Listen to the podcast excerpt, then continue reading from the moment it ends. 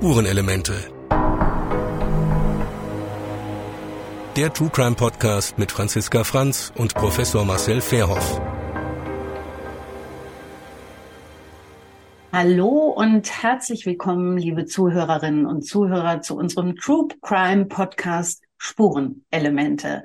Ein Rechtsmediziner und eine Krimi-Autorin ermitteln. Produziert von der Edition Krimi in der Bedei und Toms Media GmbH. Mein Name ist Franziska Franz. Ich bin Krimi-Autorin. Mein Podcast-Partner ist der Direktor der Frankfurter Rechtsmedizin, Professor Marcel A. Verhoff. Hallo Marcel.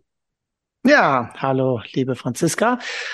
Jetzt sehen wir uns dann mal wieder ähm, zum dritten Teil und äh, Du hast ja doch was sehr Spannendes erlebt. Ne? Du hast auch wirklich einen, glaube ich, äh, hervorragenden Interviewpartner gefunden, der es authentischer nicht hätte darstellen können, die Situation. Wenngleich mit den Zeitzeugen, das auch bei diesem Fall, wie bei unserem ersten, schwierig ist. Ja, äh, hat ja auch in Kreisen von den Ermittlern oder so, hatte ich mal nachgefragt, aber äh, entweder war die Motivation äh, begrenzt oder es war insgesamt schwierig, auch äh, Kolleginnen und Kollegen aus der damaligen Zeit eben zu finden. Und insofern ist es klasse, dass wir dieses Interview haben, was du geführt hast. Ja, auch dieses Mal war es nicht einfach, einen Gesprächspartner zu finden. Aber dann hatte ich doch noch Glück. Hören wir mal rein. Hallo, ich sitze hier gerade mit dem Vorstandsvorsitzenden der Street Angels e.V. in Frankfurt, Sabi. Er wird mir hoffentlich ein paar Fragen über den Fall Arthur Gatter beantworten. Lieber Sabi, ähm, Arthur Gatter, was weißt du noch davon? Naja, das ist äh, eine einschlägige Person, die ähm, für Menschen aus den 80, 90er, die wir sind, äh, natürlich bekannt ist. Es war ein, ähm, ein böser Mordfall, bei dem sehr viele Menschen umkamen durch einen psychisch kranken Menschen, der, ähm, äh, wie man weiß, glaube ich, einfach Wahnvorstellungen hatte und die aus den ähm, ähm, resultiert aus seinem Lebensgang äh, äh, vorher hatte. Also da gibt's ja viele Parallelen zu anderen psychisch Kranken. Ja, ich glaube, die äh, Vater ähm, Alkoholiker, Mutter ähm, zu Hause unterdrückte Hausfrau, kann mich noch erinnern, dass die, ähm, dass das so eine so eine typische 90er Jahre Familie war, ähm, Arbeiterfamilie. Da gibt es Menschen, die damit nicht so zurechtkommen. Und ich glaube, dass da noch andere Problematiken bestand bei ihm, bei dem Gatter, was glaube ich äh, in den ganzen Interviews und alles und danach die Recherche gar nicht so aufgespielt wurde. Ich vermute, das war mein Gedanke damals schon, ähm, dass er homosexuell war und es ähm, äh, nicht geoutet hatte und wie früher viele nicht geoutet hatten. Er, es ist ja bekannt, dass er damals einen Schulfreund hatte, Dieter hieß der, und mit diesem Dieter ist er ausgewandert nach Australien. Da hat er gejobbt und äh, dann haben die beiden sich wohl zerstritten und er ist zurückgekommen nach Frankfurt. Was aus Dieter geworden ist, weiß man nicht. Aber wahrscheinlich war diese Beziehung sehr, sehr ausschlaggebend dafür, dass Gatter dann wirklich ähm, ja noch stärkere psychische Probleme bekam. Ähm, weißt du irgendwas über Dieter, was aus ihm geworden ist? Das weiß man nicht. Nein, also über Dieter weiß, glaube ich, kein Mensch was. Ähm, äh, ich glaube, die haben sogar am Ende schon Phantom äh, über ihn geredet, äh, ob es ihn wirklich gab. Aber er war nun mal wirklich in Australien, das weiß man ja anhand der Papiere und alles. Also der war mit jemandem dort und ähm, ich vermute, dass er dass das eine, so aus einer Freundschaft auch nur eine freundschaftliche Liebe entstand. Also einerseits von ihm von dem Dieter weiß man es ja nicht, ja. Aber ich vermute, dass er seine, äh, seine homosexuelle Ader dort vielleicht entdeckt hatte, ähm, dass er die Neigung zu Männern eher hatte, weil was man weiß, ist ja, dass Arthur keine Freundin hatte oder Frau oder irgendwas ähnliches. Also es gibt keine einzige Frauengespräche in seinem sehr langen ähm, ähm, Gespräch bei der Polizei und bei der Staatsanwaltschaft. Also der hat ja ein umfassendes Geständnis, glaube ich, abgelegt. Ja, der war sogar sehr gesprächsfreudig ähm, ich glaube, das war das, was ihn erfüllt hatte sogar. Also erwischt zu werden, um dann darüber zu reden, gibt es ja wenige, aber das ist, da gibt es so Parallelen aus Amerika mit so einem Verrückten, der unfassbar viele Menschen umgebracht hat. Der, als sie erwischt wurden, haben die alles über sich erzählt und man konnte, man konnte sehr gut dokumentieren das Ganze, also wirklich äh, äh, sogar ärztlich wahrscheinlich. Mhm. Es gab damals ähm, über 2000 Obdachlose. Und ich hatte immer geglaubt, dass es heute wesentlich weniger sind, weil ich dachte, es wird sehr viel für die Obdachlosen hier getan. Das ist aber, wie ich höre, gar nicht der Fall, sondern da müsst ihr sehr, sehr kämpfen drum. Und äh, du sagst, es sind heute eher noch mehr Obdachlose. Ja, ja, wir haben auch die Zahl zwei bis 3.000 äh, in Frankfurt. Äh, die Dunkelziffer wird ein bisschen höher sein. Wir müssen aber unterscheiden bei Obdachlosen. Es gibt Obdachlose, die natürlich äh, kurzweilig und kurzzeitig ähm, Übernachtungsmöglichkeiten haben bis zu drei, vier Tagen. Und ähm, die müssen nach drei, vier Tagen wiederum einen anderen, äh, andere Räumlichkeiten aufsuchen. Wenn sie krank sind, bekommen sie, glaube ich, sieben Tage damit sie sich auskurieren, aber mehr gibt es nicht und der Rest wohnt auf der Straße. Also wir haben wahrscheinlich so acht bis 800 bis 1200, die täglich auf der Straße direkt schlafen und die anderen immer, immer im Wechsel mal zwei Tage irgendwo übernachten dürfen, kriegen wahrscheinlich auch so ein bisschen Geld, um irgendwo in einem Hotel zu übernachten oder sie ähm, kratzen sich halt ihr Geld auf der Straße zusammen durch Betteln und Klauen, äh, äh, irgendwelche anderen Aufgaben A, für ihre Drogen, wenn ein bisschen mehr übrig ist, nehmen die sich auch mal so ein Stundenzimmer und ähm, übernachten halt normal. Aber ansonsten sind die alle auf der Straße.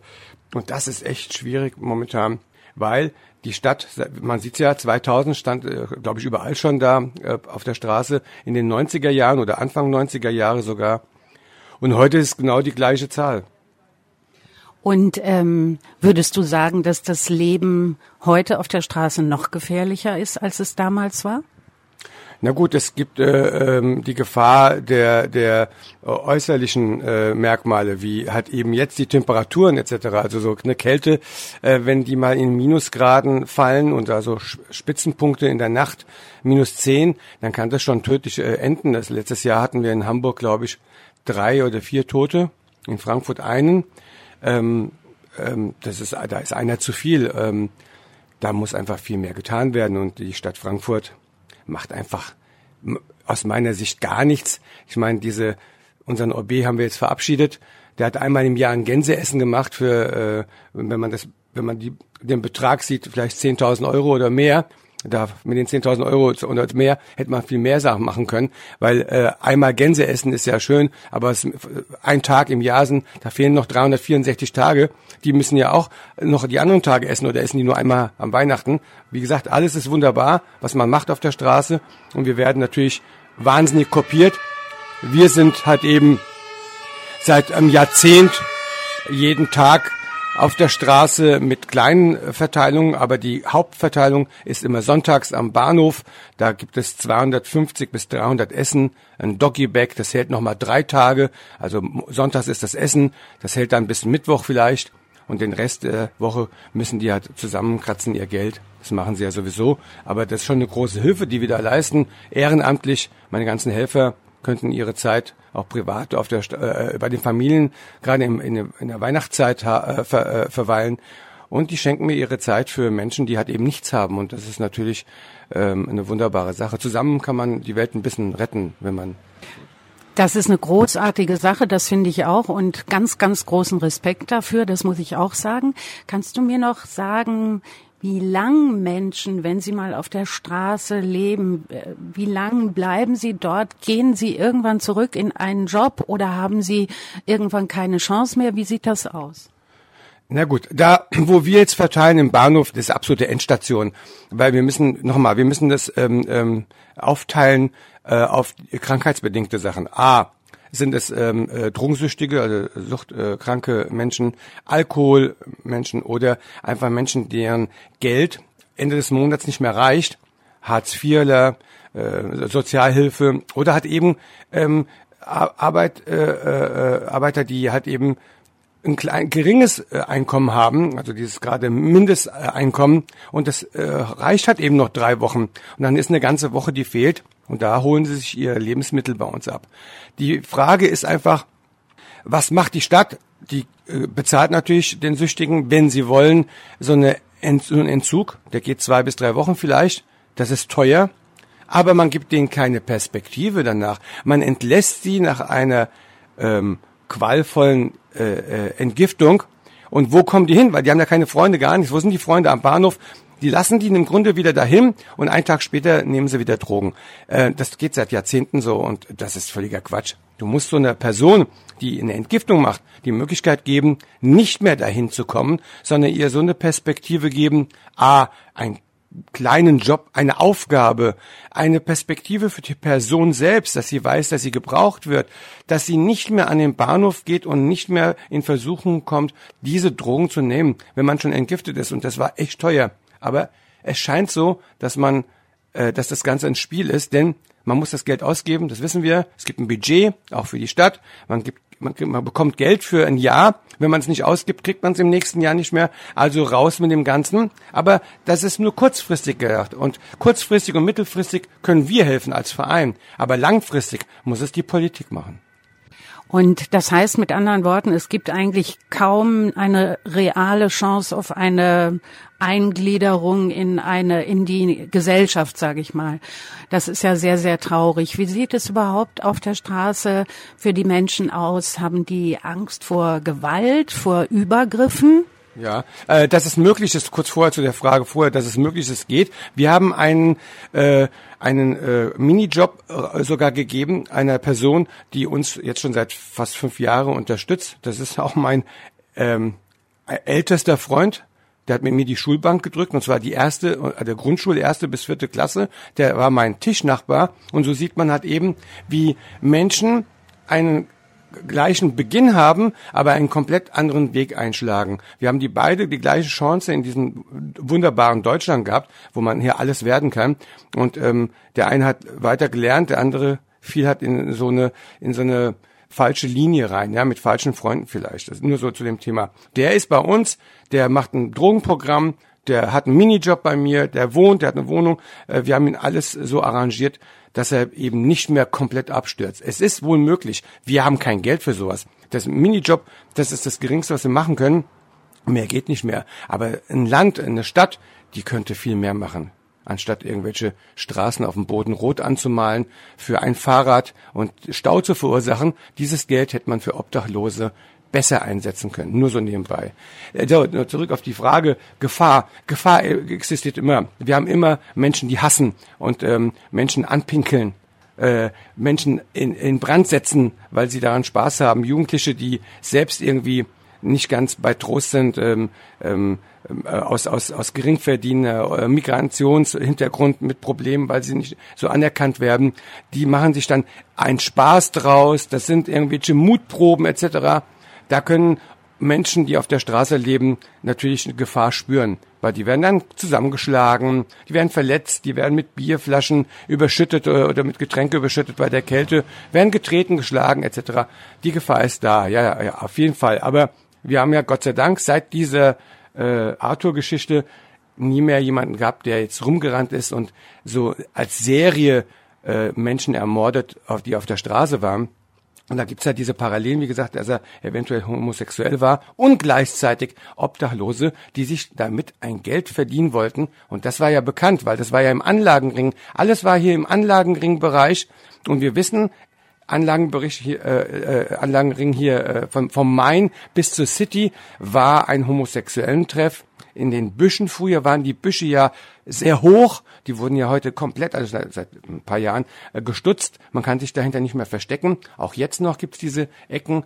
Aber aus dieser Szene ähm, kam das, äh, dass er sich da so ein bisschen eingegliedert hat und wollte da was entweder ändern oder seine Homosexualität ähm, ähm, ausleben und ist dann wohl erschrocken, dass er äh, doch nicht wollte wegen der Gesellschaft und als Scham hat er vielleicht diese Menschen umgebracht. Das kann sein, so eine Art. Aber zu der Zeit war die Psychologie in, auch in den Anfangsschulen, also man wusste nicht alles.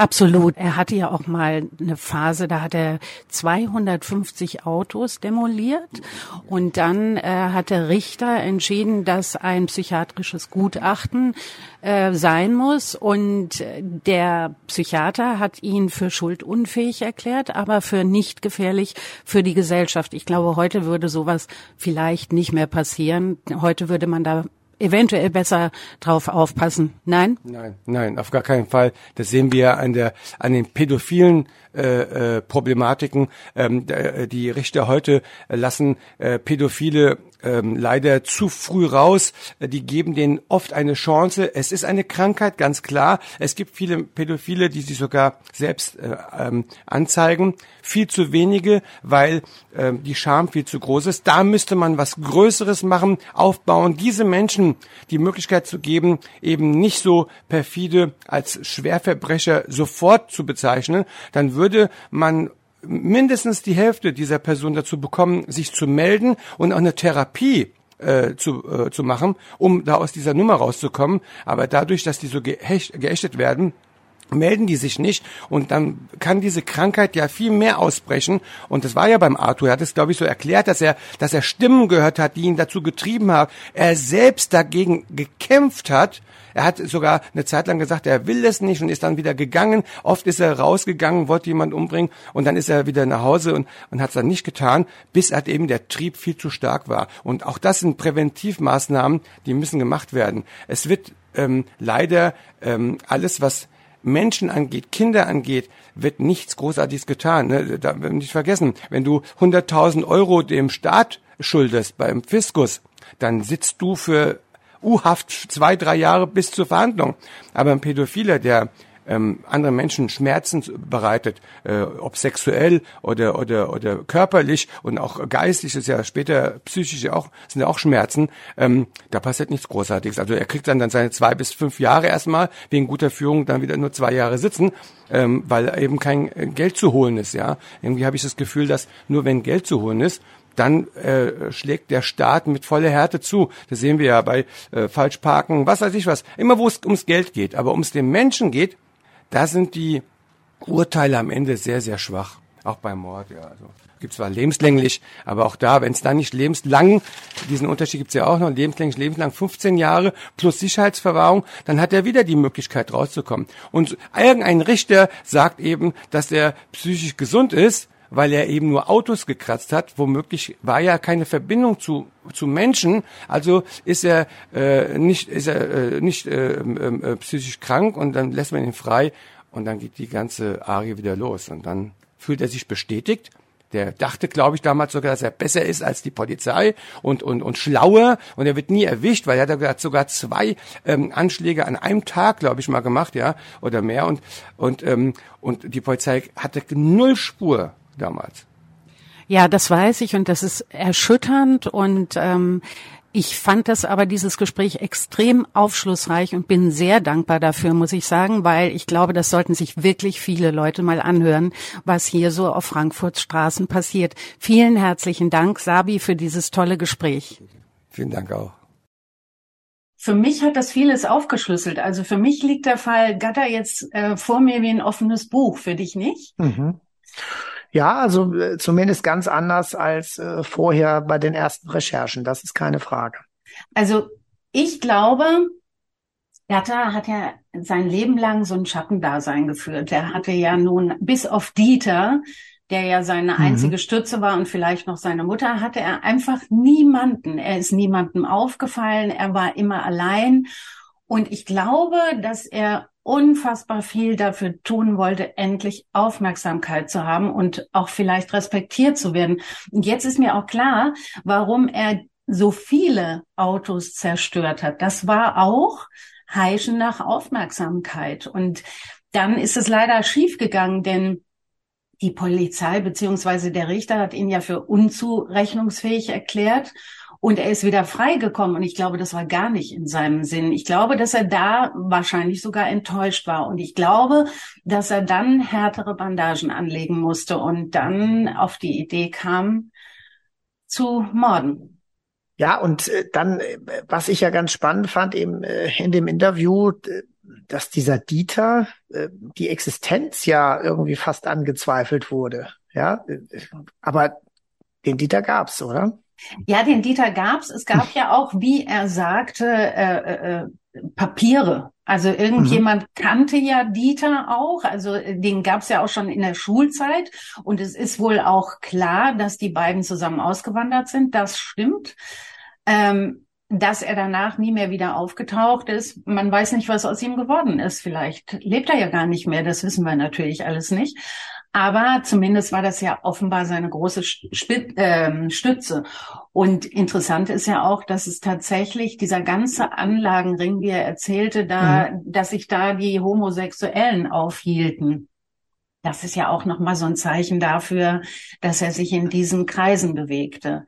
Und äh, ich glaube, also durch diesen, diese Morde hat er nicht nur das bekommen, was er immer wollte, nämlich diese, diese Aufmerksamkeit, sondern er hat noch dazu gemerkt, dass er die Polizei an der Nase herumführen konnte, zumindest in den ersten Monaten. Er ist ja nicht auf, auf die, die ganzen Maßnahmen hereingefallen, dass man Puppen auf Parkbänke gelegt hat. Er hat das ja wirklich im Griff gehabt und ich glaube, da war er sehr stolz drauf. Und ich gehe noch einen Schritt weiter und sage, vielleicht ist es ja ganz anders. Vielleicht hat er sich auch gar nicht aus Verzweiflung umgebracht, sondern einfach, weil er sein Werk vollführt hat. Er war jetzt eine Person der Öffentlichkeit. Jeder hat Respekt vor ihm. Jeder kannte ihn. Und er wusste, er kommt sowieso nie wieder raus. Was sollte er noch auf dieser Welt?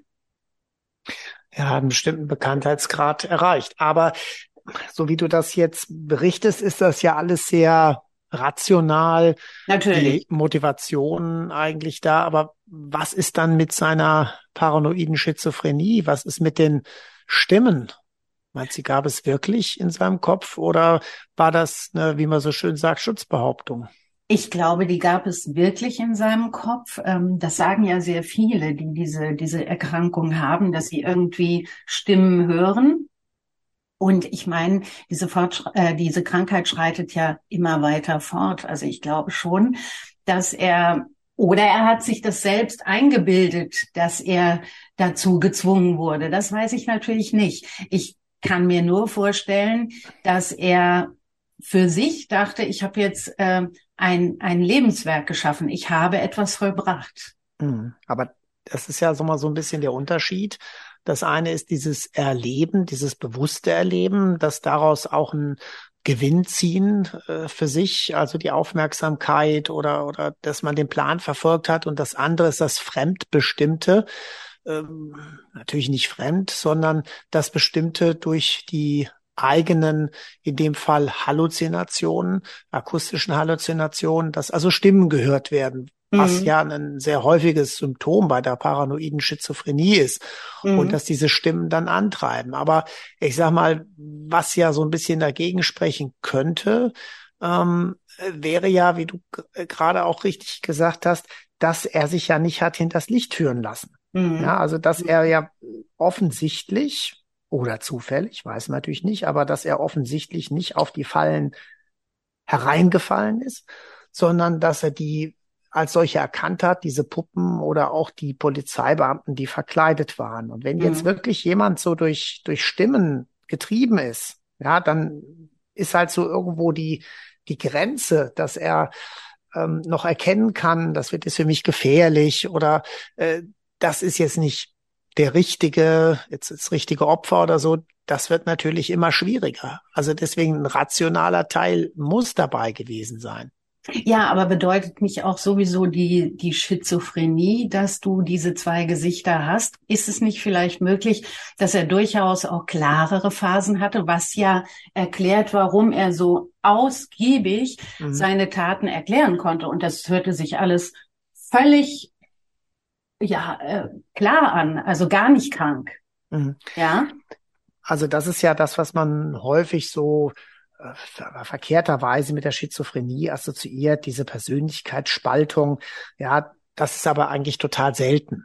Also mhm. Schizophrenie bedeutet, dass sozusagen die, die eigenen Gedanken einen Streich spielen, indem sie Dinge produzieren, die es gar nicht gibt, oder mhm. Dinge, die es gibt, anders aussehen lassen. Mhm. Das, äh, das anders aussehen lassen von dem, was gibt, wäre die Illusion mhm. und etwas komplett Neues produzieren wäre die Halluzination. Mhm. Das sind so die beiden wichtigsten, ähm, die beiden wichtigsten Symptome dabei und äh, das können alle diese Halluzinationen und Illusionen können alle Sinne betreffen.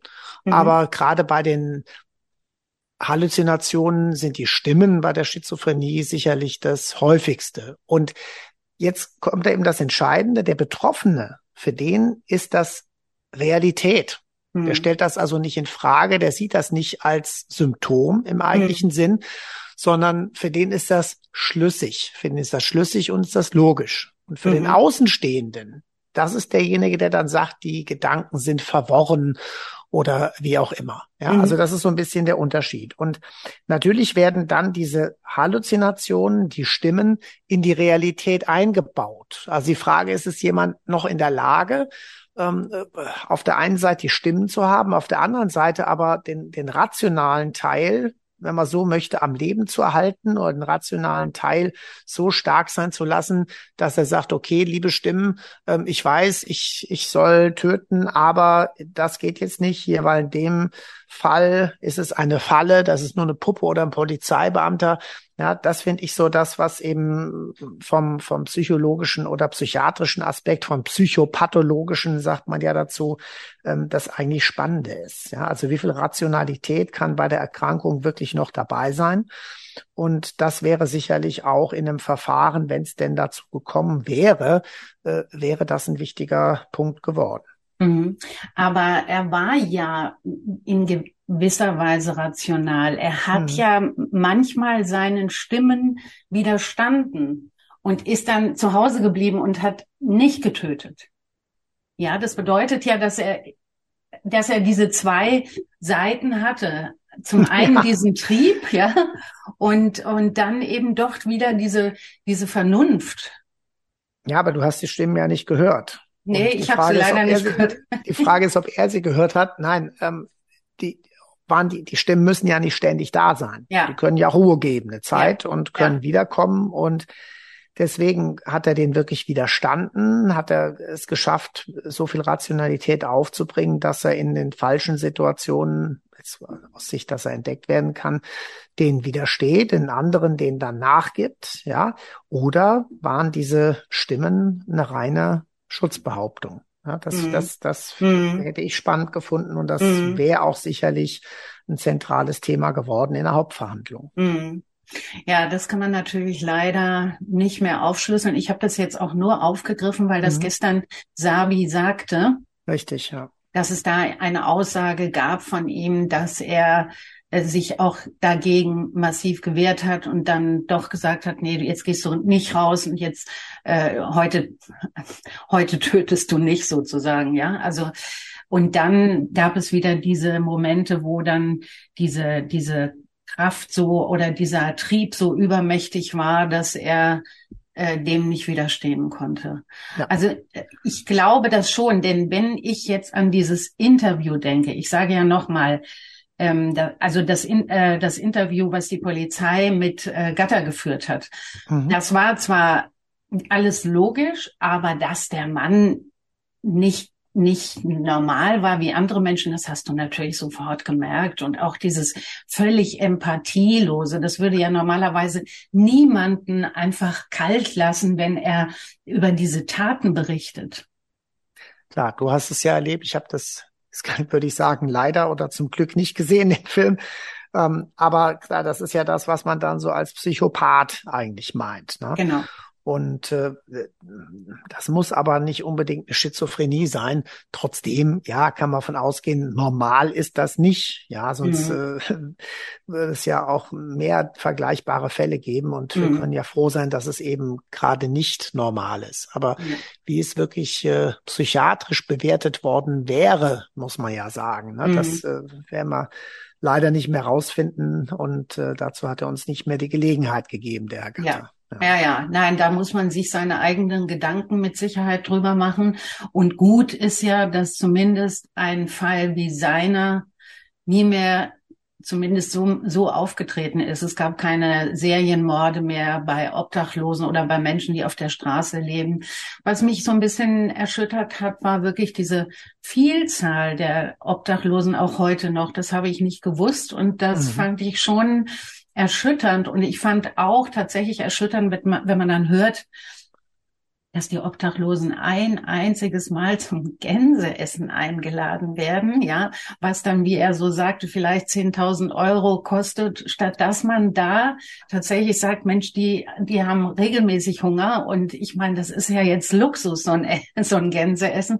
Ich meine, das spricht doch dafür, dass sich über diese Menschen überhaupt keine Gedanken gemacht wird, sozusagen. Das finde ich schon sehr traurig. Und ja, äh, habe ich auch diese Einstellung oder ich habe das auch so gehört. Hm, mich hat so ein bisschen dann oder ich habe mir die Frage gestellt, okay, bedeutet das aber umgekehrt, dass jemand, der in so einer Situation ist, kein Luxus mehr haben darf oder will?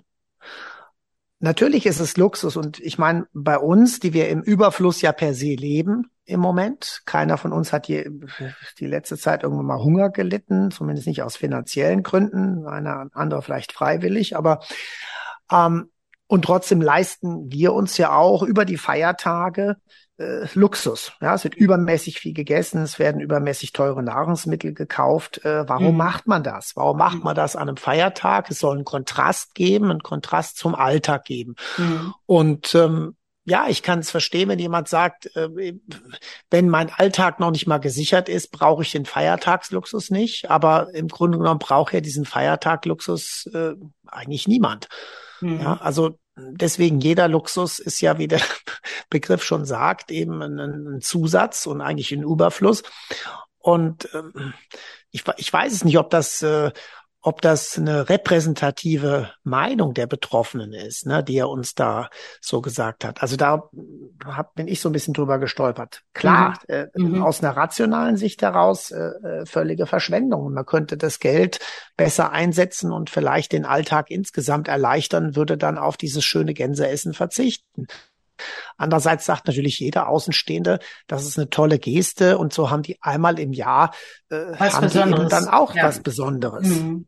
Ja, ich finde es nur andererseits so traurig. Da heißt mhm. es dann, der Staat finanziert ähm, eine ähm, äh, Drogenentziehung, ja, für drei Wochen und äh, danach kommen die Menschen da wieder hin, wo sie waren, statt dass man dann weiter therapiert. Wir wissen, ein Alkoholiker wird für immer Alkoholiker bleiben, auch wenn er trocken ist. So ist es mit den Drogen ja auch. Da müsste man doch viel mehr in dieser Richtung vielleicht einfach noch denken. Das finde ich so, das treibt mich um. Ja, wobei natürlich auch bei diesen Therapieangeboten oder in dem Fall ist es ja erstmal nur eine Entgiftung und dann ein, ein, also ein unmittelbarer Entzug.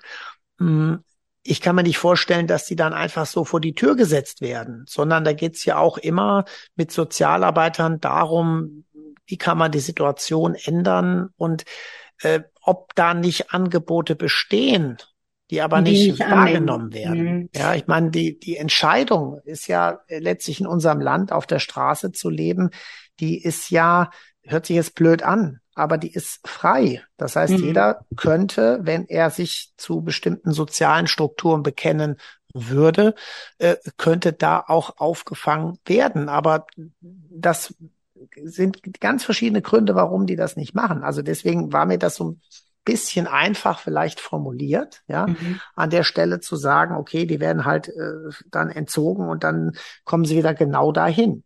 Also ob diese Angebote wirklich nicht gemacht wurden, habe ich so ein bisschen meine Zweifel. Aber auch das kann ich, kann ich jetzt schwer beurteilen.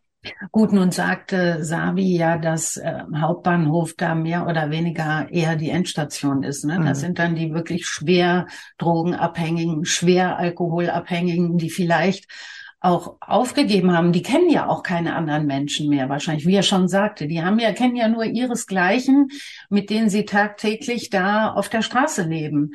Und das ist natürlich, ist ja klar, wenn sie dahin dann zurückgehen, klar, kann sein, dass sie aufgefordert werden, weiter Therapieangebote anzunehmen, aber ich bezweifle so ein bisschen, wenn du diese, diesen harten Entzug hinter dir hast, dass du schon weit genug nach drei Wochen weg bist, um zu sagen, ja gut, also ich, ich finde das jetzt auch, ich finde das wichtig.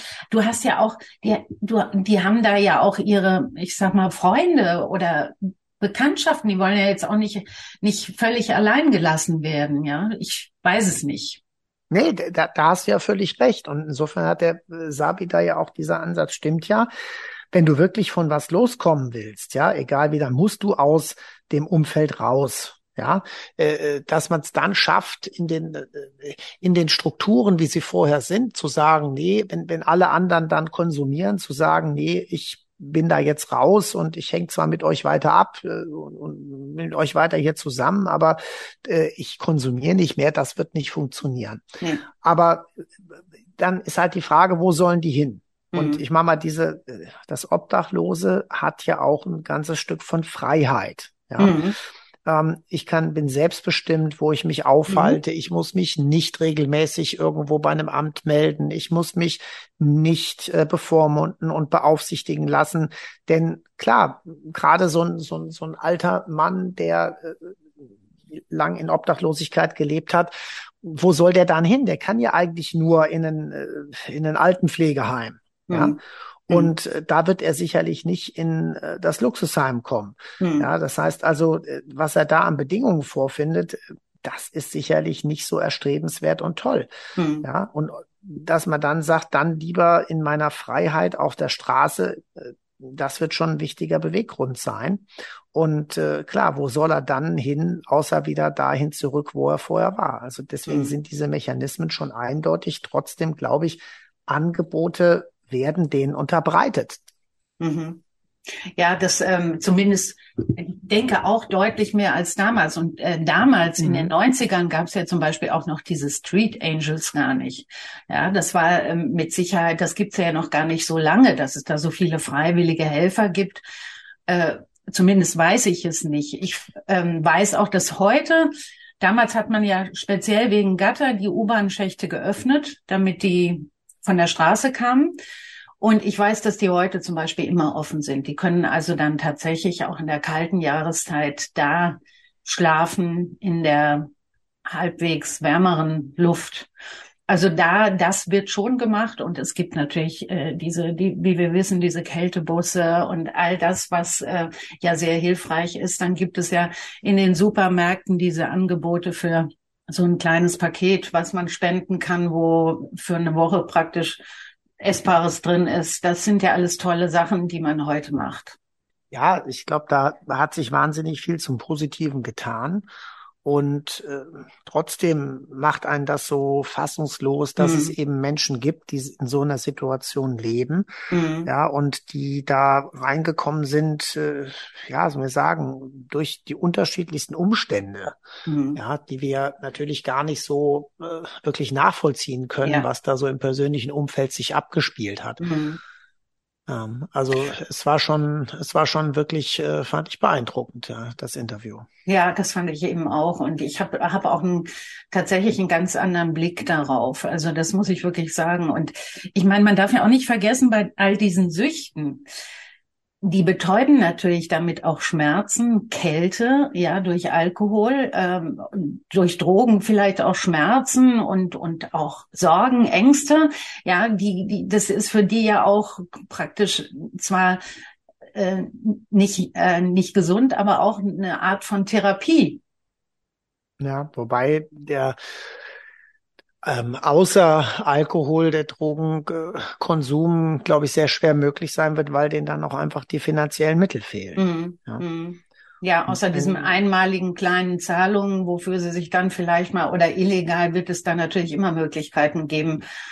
Ja, aber, aber denen fehlen ja die Mittel, sich mhm. auch die illegalen Substanzen mhm. zu besorgen und Alkohol ist ja dann doch noch das günstigste ja. und irgendwie und irgendwie kommt man dann daran. Mhm. Ja, denn wenn ich das so richtig sehe, die Kriminalität jetzt wiederum im Sinne der Beschaffungskriminalität ist unter den Obdachlosen ja nicht besonders ausgeprägt. Mhm. mhm.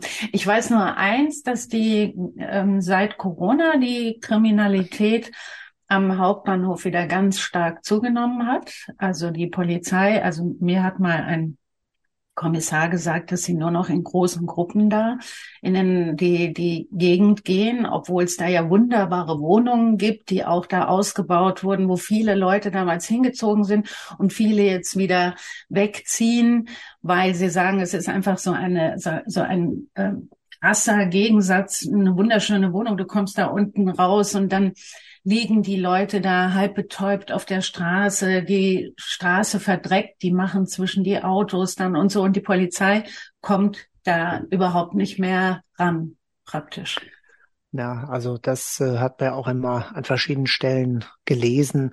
Mhm. Ich selbst habe jetzt, wenn ich dann mal da durchgegangen bin, den Unterschied nicht so gemerkt wie vor ein paar Jahren noch, aber das, was zumindest in der lokalen Presse darüber berichtet wurde, äh, das ist schon hm, absolut deutlich. Wir persönlich merken es jetzt nicht unbedingt an. Wir haben ja dann in der Rechtsmedizin körperliche Untersuchungen, insbesondere ähm, von Verletzten, sei es jetzt durch Messerstiche oder andere Formen von Schlägen. Und dass ich jetzt sagen könnte, wir haben da ganz viel mehr Untersuchungen als noch vor ein paar Jahren. Das könnte ich jetzt so nicht sagen, aber mhm. insgesamt scheint die Situation dort äh, deutlich unschöner geworden zu sein, mhm. zumindest. Ja. Mhm.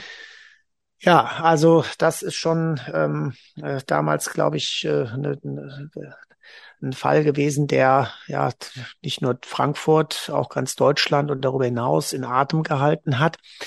Ähm, es gab ja doch so einige Krimis auch zu dem Thema. Ich kann mhm. mich da an Tatort erinnern, ich kann mich da an, an verschiedene andere Sendungen erinnern. Wie oft passiert das eigentlich, dass Obdachlose Opfer von Gewalt werden. Richtig, das weiß ich natürlich so auch nicht. Darüber ja. habe ich mir vorher natürlich auch noch nie Gedanken gemacht. Ähm, ich habe keine Ahnung, wie gesagt, ich frage, aber eins wollte ich noch wissen. Habt ihr denn regelmäßig in der Rechtsmedizin Obdach, also ich meine regelmäßig, er sagt ja jetzt, ein Obdachloser ist Gott sei Dank letztes Jahr nur ähm, erfroren. Aber solche Sachen, dass Menschen erfrieren auf der Straße, kriegt ihr doch auch, die müsst ihr doch auch obduzieren zum Teil. Genau, also ich sag mal von den verstorbenen Obdachlosen, da werden sicherlich alle bei uns im Institut obduziert. Ja. Warum? Weil wir natürlich dort ganz andere Verhältnisse haben als jetzt jemand, der tot in seiner Wohnung ist. Die Wohnung ist auch noch von innen verschlossen. Dann mhm sinkt die Wahrscheinlichkeit deutlich, dass es ein sogenanntes Fremdverschulden geben konnte. Mhm. Habe ich allerdings jemand, der in der Öffentlichkeit aufgefunden wird und auch in der Öffentlichkeit lebt, wenn man so möchte, dann ist natürlich alles möglich. Das heißt, jeder hätte Zugriff gehabt und hätte hier Gewalt ausüben können. Und deswegen ist das eigentlich Standard. Wir untersuchen ja auch alle sogenannten Drogentoten. Das ist also auch so mhm. nahezu vorgeschrieben, mhm. weil der Staat natürlich wissen möchte, wie groß diese Probleme sind. Und äh, mhm. äh, in dem Zusammenhang kommt es manchmal vor, dass da eben auch äh, Menschen ohne festen Wohnsitz dabei sind, die das erst seit kurzem sind oder mhm. manche auch schon länger. Mhm. Und äh, natürlich auch von den älteren Obdachlosen ja, und die waren zumindest in meiner Zeit jetzt, seit ich in Frankfurt bin, waren das ausnahmslos äh, natürliche Todesfälle.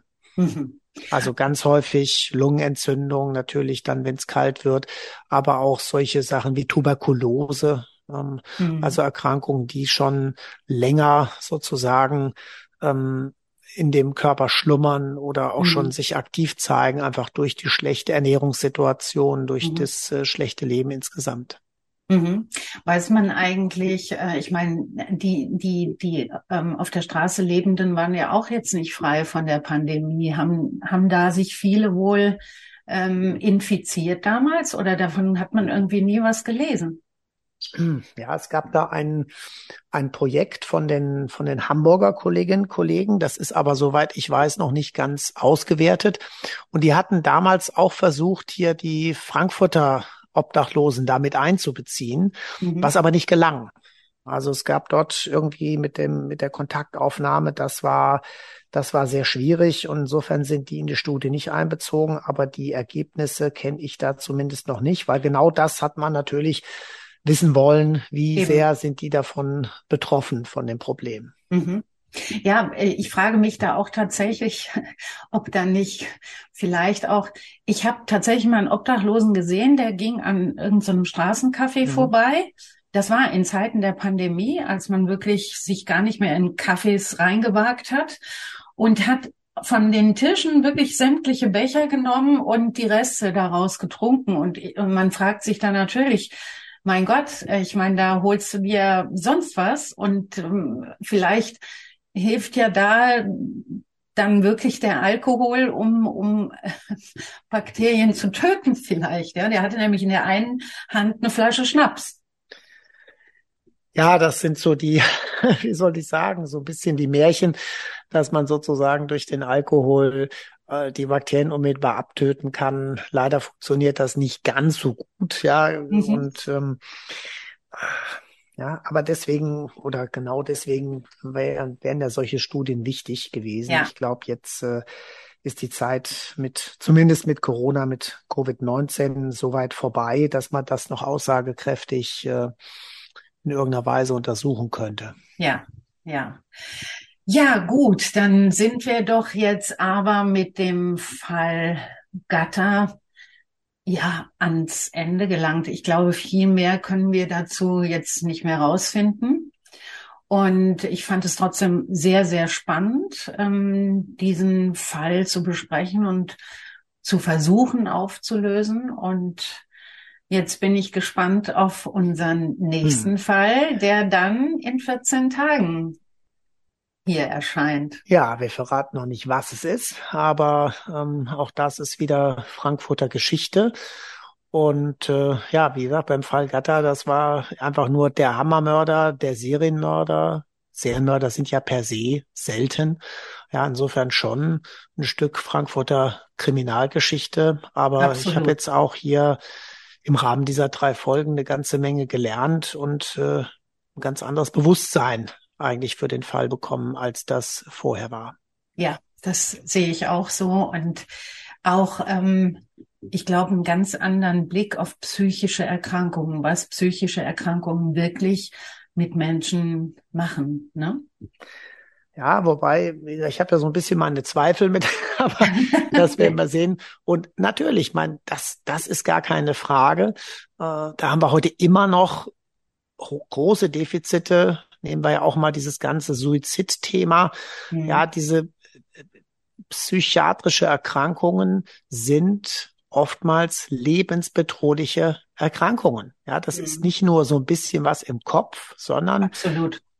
das ist lebensbedrohlich für den Betroffenen selbst und mhm. möglicherweise eben für andere Menschen. Und deswegen müssen diese Erkrankungen ernst genommen werden, äh, müssen natürlich äh, aus der Stigmatisierung raus, denn vieles kann man sehr gut behandeln mit ja. wenigen Tabletten am Tag.